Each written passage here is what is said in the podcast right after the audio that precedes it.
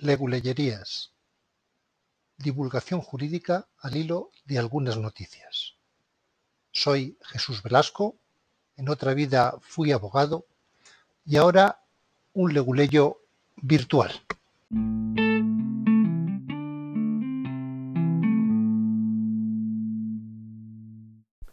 Lo primero que quiero comentar es que esta leguleyería es especial no tengo claro si voy a continuar con el proyecto y estoy tanteando.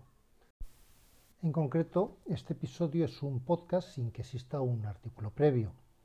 De manera que en el blog, más que un artículo, va a haber un texto que servirá como notas generales en las que añadir pues, los correspondientes enlaces a la noticia, a las fuentes legislativas, a los conceptos jurídicos, etc. Por otra parte, eh, hay un cambio importante y es que en vez de limitarme a exponer eh, los temas o los conceptos jurídicos, la idea ahora es irlos comentando. Aunque eso sí, el objetivo de Leguleyerías sigue siendo divulgar contenido jurídico, no establecer un canal de opinión. Para ponernos en contexto, voy además a hacer otras novedades. Voy a recomendar un podcast, voy a recomendar un podcast que puedes encontrar, pues yo creo que en las principales plataformas. Desde luego está en iBox, está en Spotify y está también en Google Podcast, en la aplicación de podcast de, iOS también. Es el podcast es Radio Ambulante y en concreto un episodio que se titula El fin del mundo.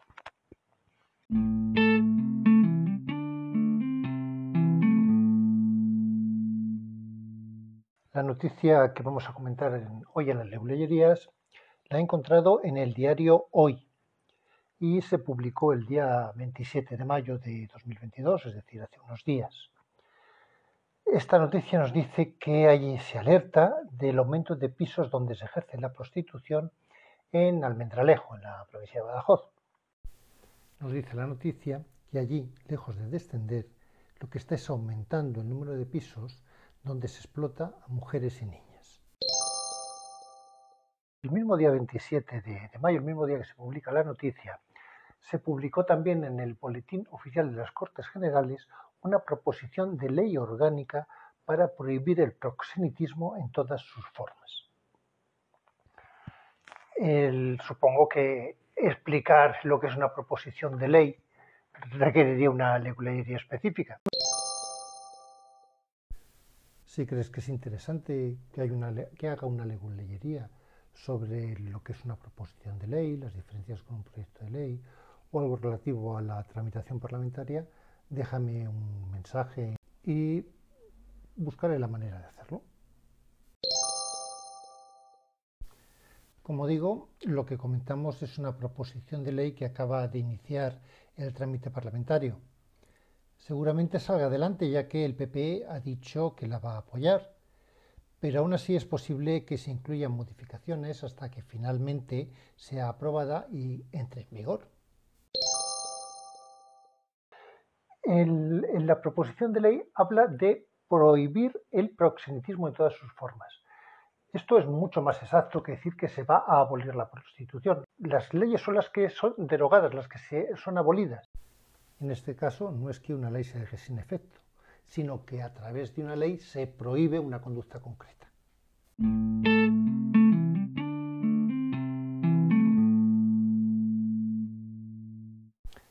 Volviendo a la noticia que ilustra esta leguleyería, o que he tomado como pretexto para hacer la leguleyería, eh, lo que nos decía es que se han incrementado los pisos en los que se ejerce la prostitución pues bien, con la proposición de ley que estamos comentando, se van a reducir o se pretende que se reduzcan los burdeles. Al menos eh, si se incurre en lo que llaman la tercería locativa, que va a estar penado que se destine cualquier espacio, cualquier espacio puede ser un edificio, una habitación de hotel, un piso, un garaje o una tienda de campaña, cualquier espacio es importante tener en cuenta que se habla de tercería porque es la prostitución de un tercero. Es decir, la persona que se prostituye sí puede dedicar un local a prostituirse. Lo que no se puede, lo que va a estar penado, es que el local se dedique a la prostitución de otra persona, aunque sea con su consentimiento. Esto de la tercera locativa nos puede llevar a algunas paradojas. Dedicar una habitación de hotel a facilitar la prostitución estaría prohibido. En principio entendemos que es un burdel y sí lo estaría. Pero alquilar una habitación o un piso a una persona que se prostituye y que no dedique ese espacio, ese piso, solamente a la prostitución, sino que sea su vivienda habitual y luego además pues allí ejerza la prostitución, mm, no sé si estaría o no estaría dentro del tipo de la tercería locativa. Creo que es un tema por lo menos discutible. Y es que si nos atenemos a la propia exposición de motivos de la proposición de ley, la mera recepción de dinero proveniente de la persona prostituida no constituye delito.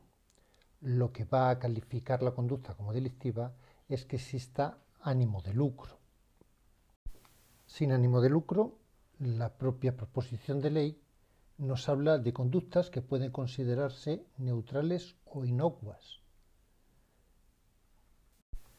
Si la proposición de ley prospere y llega a convertirse en norma vigente, veremos qué conductas pueden considerarse o no neutrales o inocuas. Lo que me parece difícil es que los proxenetas no se dediquen a simular conductas inocuas para ejercer su labor delictiva.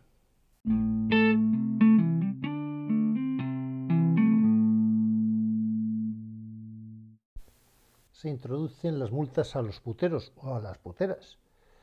Yo tengo una amiga que afirma que si existe prostitución masculina, ella iría.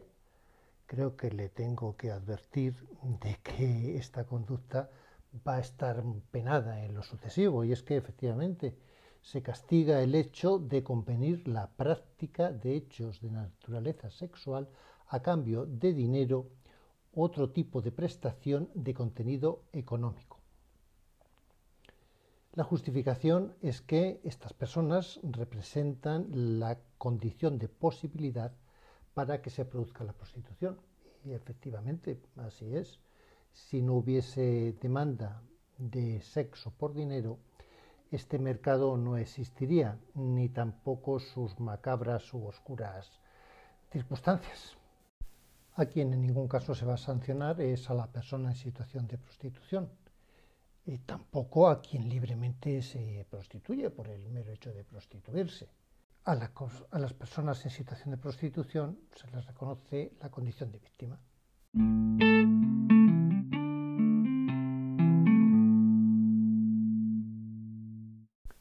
La realidad nos ofrece ejemplos muy curiosos.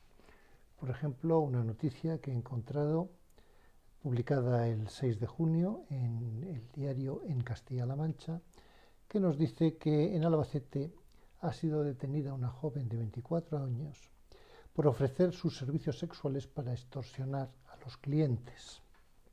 En este caso, la chica no se la detiene por ejercer la prostitución. Obviamente no, no está penado ni está ahora, ni estaría penado posteriormente.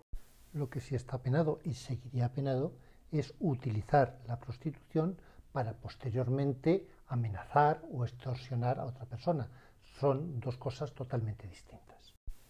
Sin embargo, la víctima de esas amenazas o de esa extorsión, este cliente que intentó tener eh, concertar un encuentro sexual, pasaría a estar multado con la nueva regulación, no por ser víctima de las extorsiones, obviamente, o de la amenaza, sino por el hecho, el solo hecho de concertar un encuentro de naturaleza sexual a cambio de una entrega de dinero.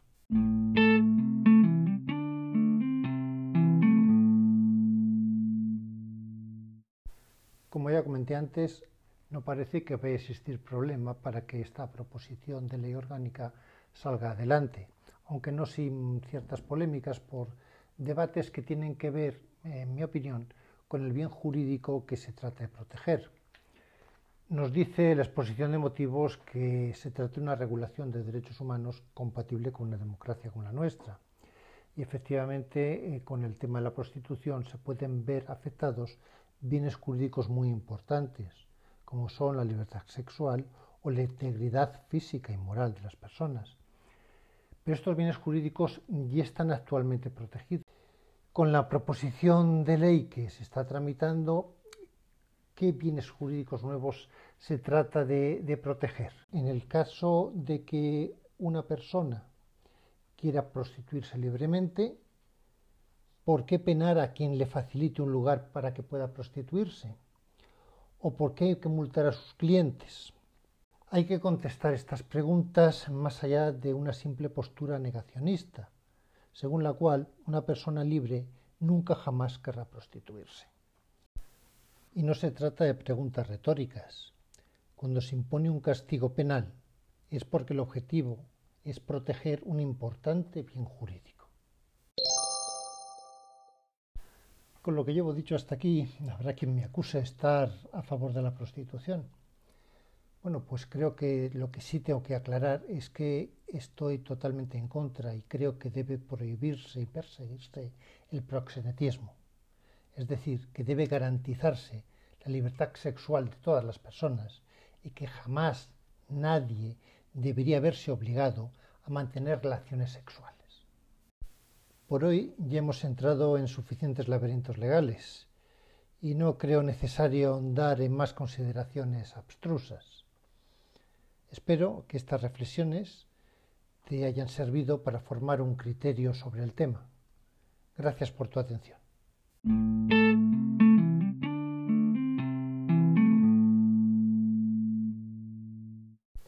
el blog leguleyerías.blogspot.com encontrarás unas notas con enlaces a las noticias que se comentan, a las fuentes legislativas, a los conceptos jurídicos, etc.